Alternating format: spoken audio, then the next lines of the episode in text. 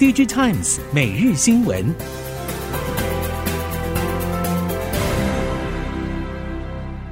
听众朋友您好，欢迎收听 DigiTimes 每日新闻，我是袁长杰，现在为您提供今天科技产业的新闻重点。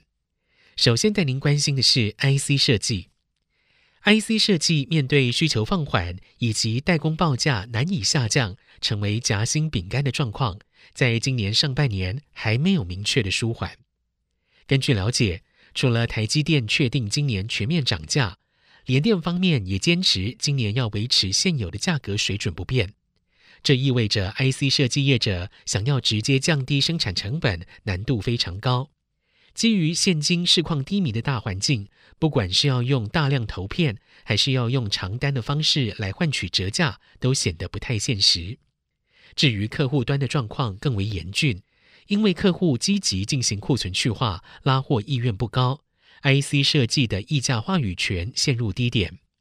如果是配合客户要求大砍价格，就会影响毛利率。IC 设计产业俨然处于营收毛利难两全的情况。接下来看到记忆体，《华尔街日报》报道，过去一年来，全球记忆体晶片价格急剧下降，预期今年上半年还会持续下滑。也因为后疫情时代电子产品需求不振，记忆体晶片供应商业绩前景看淡，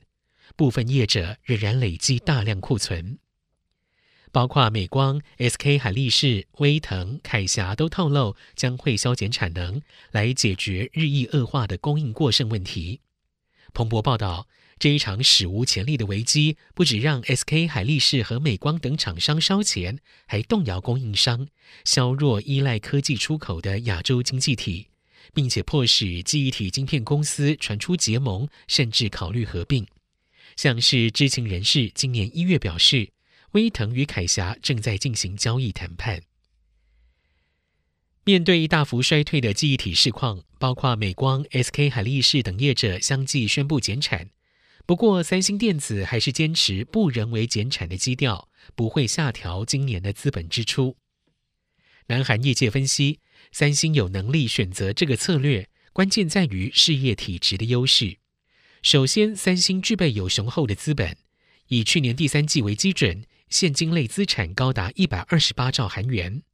同时，三星记忆体事业不论是成本竞争力、投资规模、产能等方面，都领先竞争业者。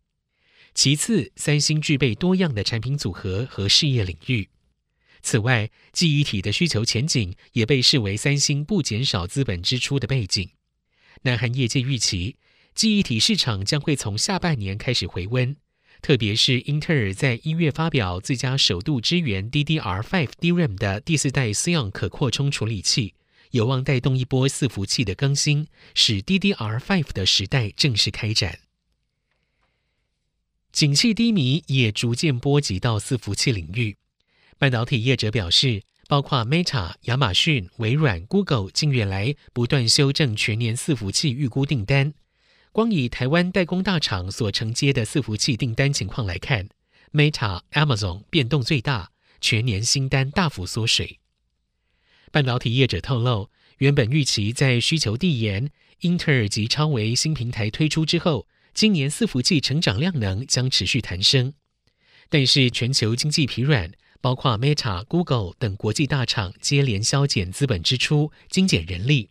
近期市场也陆续传出，Meta、Amazon、微软以及 Google 等北美四大云端服务供应商下修了今年的伺服器采购量，对于合计取得八成代工比重的台厂将带来明显影响。半导体产业在今年开局面临景气急冻，不过云端运算、元宇宙等产业趋势仍然相对明确，包括 Google、亚马逊、微软等龙头业者。台面下，针对进攻自研晶片，仍然暗潮汹涌进行中。熟悉先进封装业者透露，虽然台面上国际大厂大型总结策略，但是敢重金挖角就敢大胆砍人的作风行之有年。自研晶片的首部曲就是争取高阶 IC 设计人才，第二部曲则不管是美日还是欧系系统大厂，投片晶圆代工龙头台积电绝对是首选。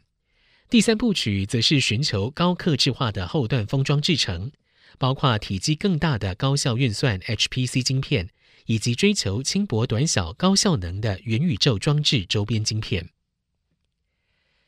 半导体产业走过了缺货涨价的几年，在去年下半年景气开始快速反转。